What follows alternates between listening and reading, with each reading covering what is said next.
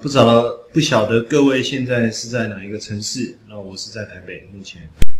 啊，那现在台北外面下着非常非常大的雨，所以我刚才来的路上呢，淋得全身都湿掉了。那今天呢，我们希望跟大家演示一些啊比较大的一些观念啊，包括在这个期权市场上面，我们怎么样来去做一些特殊事件的操作？OK。那基本上我们在上课的时候呢，我并不会特别把我们所要讨论的这个交易的一些想法或者是资料局限在我们自己国内的一个市场，OK？所以我会跟各位今天也会希望跟各位聊一些比较啊国际面的一些东西啊，比较国际面的一些东西，包括当然包括呃聊一聊这个美国市场，看看。还有过去曾经发生过的一些比较大幅度变化的市场，那这些市场有没有一些交易机会？最近呢，刚好也接受到一些媒体的一个访问哦，那其实他们啊也问了说，就是有关于我这个整个投资交易的一个心路历程。那这个实际上挺有趣的，就是说，呃，很多很多人好像也都心有戚戚焉哦。为什么呢？因为我觉得第一个阶段进入交易市场的第一个阶段呢，我们我们的想法是什么？就是好像呃投资很简单，做什么都能赚，然后突然之间觉得自己好像有神一般的能力，做什么都能赚钱，所以这个时候呢就想说，我决定以投资为我终身的职的这个置业了，对不对？好，但是呃在更进入到呃交易。交易投资一段时间以后，我们就发现说，哎，这件事情好像没有我们想象的这么容易啊，并不是真的有办法，呃，投资一次就能够赚到你想要得到的财富，而且你，但是这个时候你还是面临，呃，这个时候你面临到了一些挫折，但是你对交易或者是对投资还是有一些信心，有一些兴趣，所以我还是不断的能够投入在学习的过程当中。但学的越多，知道的越多，反而方法越乱，因为你根本不知道什么样的交易方式对你是有帮助的那到了第三阶段以后，开始怀疑，就是交易真的能赚钱吗？过去我们所知道的那些交易的方法，所以或者是我们听到的那些好像所谓的交易高手，他们真的能赚钱吗？那到了第四阶段，当然你相信，你已经很清楚的知道，其实交易是有赚有赔的。或许有时候我们看到了很多很厉害的交易者，会不会是一种所谓的幸存者偏差呢？什么叫幸存者偏差？也就是说，交易失败的人他不会站出来告诉你，交易做不好的人他也不会出来告诉你。那告诉你的人，我们知道的，我们所有看到的例子都是交易非常成功的，而且交易做得非常好的，他才会出来分享。所以会让我们有一种错觉，好像交易很容易，而且很容易赚到钱。但是事实上，最后到了第四个阶段的时候，你已经知道说不是这个样了。很像我们在啊打怪，在啊练功一样。你进入到这个最高等级的时候，你终于知道啊，你终于也明白，交易这件事情，实际上它并不是一件百分之百一定能够获利，或者是非常容易赚钱的一件事情。但是呢？我们还留在交易市场，为什么？因为我们相信，只要我的方法啊是可行的，那我只要遵守这个交易的纪律，我就能够在市场上掌握到一些交易的机会。但我也很，我们也很清楚，交易不再是逢出手必赢这样子的一个过程了。那你的心情呢，也会放得更轻松。所以我常常跟我的学员讲，就像今天我们。在台北也办了一个这一个盘中的一个实战课程，那我就跟学员讲说，我们今天也带着学员一起做了一些交易嘛，那我都跟学员讲说，其实交易舒服很重要，舒服这件事情是很重要的，因为一旦你面临到大额的亏损，你的生活你的生活品质可能会被大幅度的改变的时候，我都觉得这样的交易是有问题的，哦，这样的交易是有问题的，因为毕竟我们进来做交易，不管你。未来，或是你现在，或是你已经在做这件事情，你可能透过股票，透过期，你希望透过期权，或是你透过股市期货，那可能你交易的是国内的市场，或是你有跨足到海外的市场，那不管是做什么，我都觉得我们的目的很简单嘛，我们希望赚到钱嘛。我们赚到钱的目的也是希望我们能够提高我们的生活品质嘛。啊，所以我觉得交易这件事情啊，还是要朝一个舒服的这个方向来走。那因为我现在做的交易呢，都比较啊，应该说比较全面化啊，比较全面化，就是我包含这个国际股市呢，呃，也有在运作。那 A 股的部分呢，也有在操作，包括 H 股的部分也有在操作。那期权的部分呢，当然涵盖的层面就比较广哦，包括台湾的指数，包括美国的指数，包括原油，包括黄金哦，这一块都有在涉猎。那目前因为我们没有办法开立的这个国内的期权交易账户，所以到目前为止，呃，我们的以当然这中间当然我们用了一些小技巧，就是说。我们怎么样去交易这个国内的一个市场啊？国内的市场，那所以基本上琢磨的市场相对是比较多的。所以平常我在看资料的时候呢，我会比较关心国际市场上面的一些变化啊。这个是一个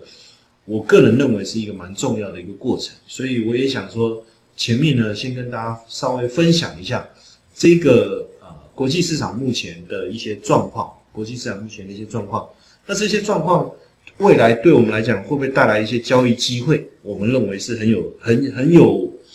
很有这样，呃，这是很有机会，就是我可能会给我们带来一些交易的机会，可能会给我们带来一些交易的机会。所以，我们先来谈一下，因为在六月十五号的时候，美国联准会就美联储啊，美联储在呃做了二零一七年以来的第二次升息的决议，然后把整个基准利率呢调升一码啊，一码就是。零点二五啊，百分之零点二五调升到百分之一到百分之一点二五。那我们从这个画面上的这个资料来看呢，基本上大家就会想要去猜测今年美联储总共会啊升息几次啊？那到目前为止已经升息两次，那目大家预期大概都是今年会维持升息三次。好，从都透过一些这个各方的一种工具去做预测。那这样的一个资讯对我们来讲确实是有帮助的。为什么？因为如果六月升息过后，它今年又只会升息一次的话，我们就开始去猜测，接下来的半年它会在什么时候升息？可能是九月，可能是十二月。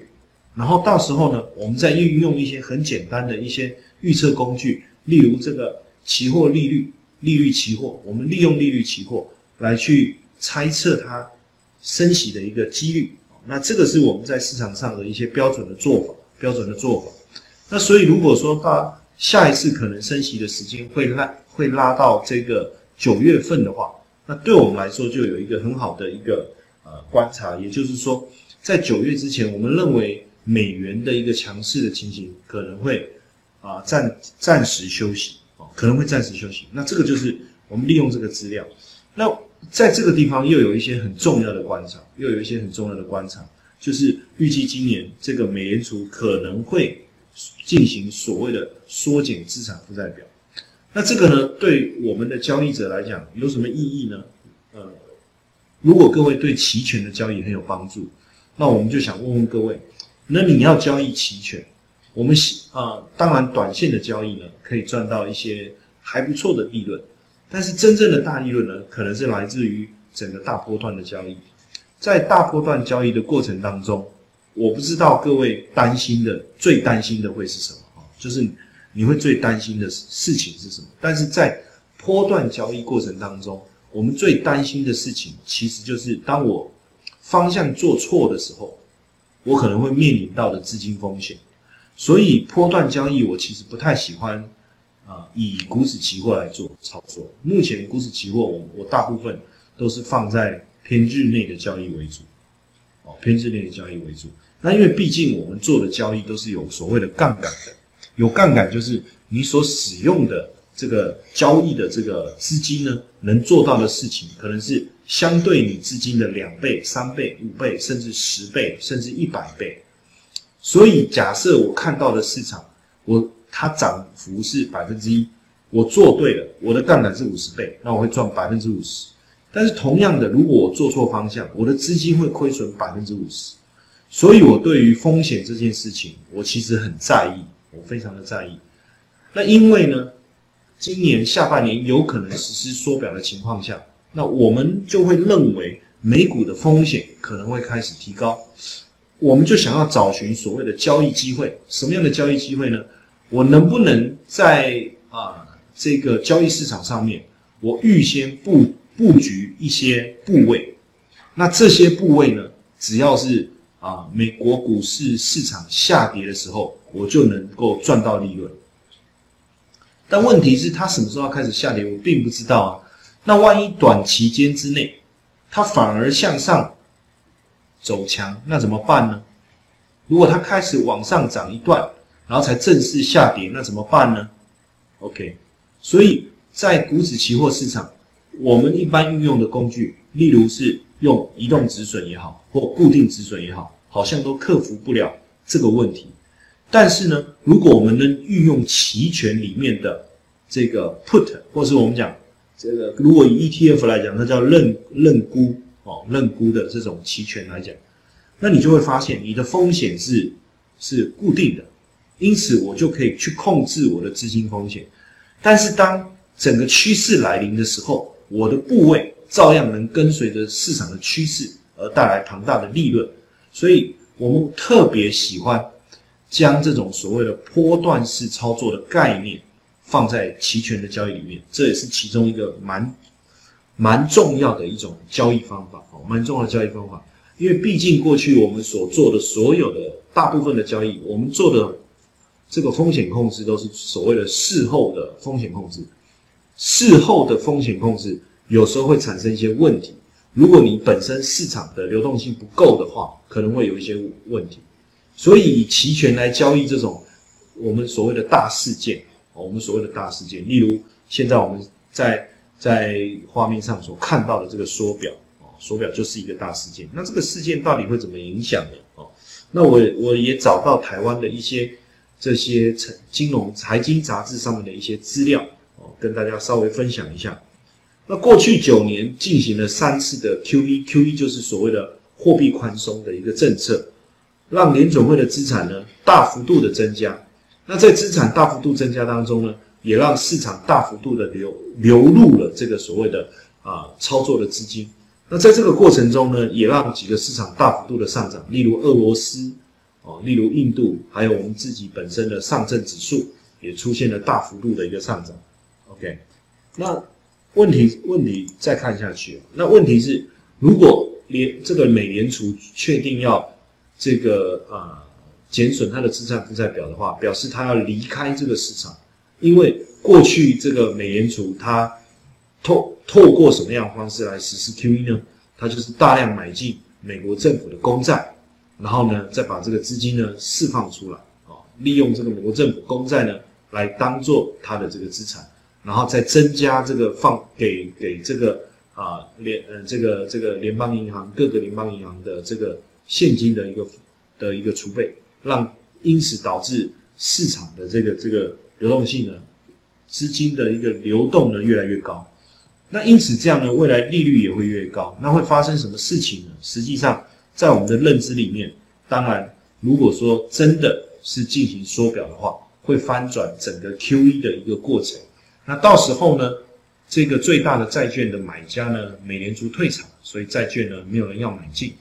那因此呢，缩表也会造就会造成利率的上升。那股市投资人的热情恐怕会开始消失。那会带来的影响是什么呢？哦，那可能会给